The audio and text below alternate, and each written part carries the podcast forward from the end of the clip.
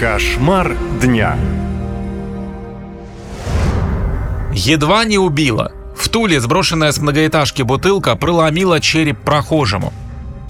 Бутылка летела с большой высоты и попала прямо в голову местному жителю по имени Дмитрий. Происходящее сняла камера домофона. В выходной день Дмитрий и его друг Александр привезли стиральную машинку. Едва мужчины берутся за груз, как на голову одного из них падает стеклянная бутылка. Дмитрия срочно госпитализировали. Что происходило дальше, он помнит смутно. Сначала сечку начали зашивать. А при, вот этого, при этой процедуре э, выяснилось, что у меня вдавленный перелом. На этой же тележке на компьютерную томографию подтвердился компрессионный вдавленный перелом. И сразу, получается, меня на... подготовили к операции хирургии.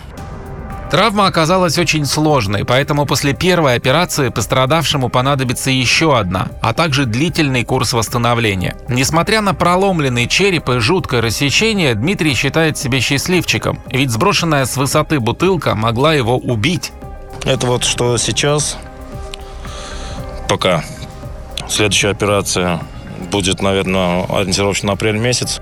Кто мог сбросить бутылку, теперь гадает не только пострадавший. Сотрудники полиции начали проводить расследование, но изъятые камеры наблюдения не добавили ясности, как и экспертиза самой бутылки.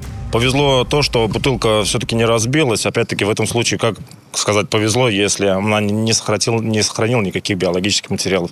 Там нет никаких отпечатков. Вообще говорят, что зацепиться следствию не за что.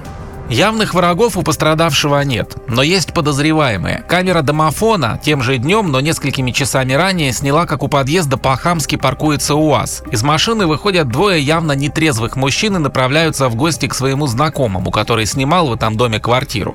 Не, ну да еще еще за это. Ну, 100, 150, ой, 159. Через несколько часов Дмитрий получил тяжелую травму, а еще через пару дней дружная компания съехала из квартиры. Но есть и еще одна версия, кто мог скинуть бутылку. Это могли сделать те, кто проводил вечеринки в бытовом помещении на 17 этаже. Бутылки там есть до сих пор. Сотрудники тульской полиции не спешат возбуждать уголовное дело, мол, необходимо определить тяжесть причиненного вреда. В отделе полиции Привокзальной по данному факту проводится проверка, в ходе которой будут установлены все обстоятельства произошедшего. Сотрудниками полиции проводятся мероприятия по установлению лица, совершившего данное деяние. Сам пострадавший надеется, что виновный придет с повинной и, возможно, он его простит. Пока же Дмитрий готовится к операции, врачи должны установить ему титановую пластину. А у жителей дома, где все произошло, теперь появилось навязчивое желание постоянно поглядывать вверх, проходя мимо многоэтажек. Больше историй слушайте на сайте «Наша лента». Наша лента. Сообщаем, действуем, помогаем.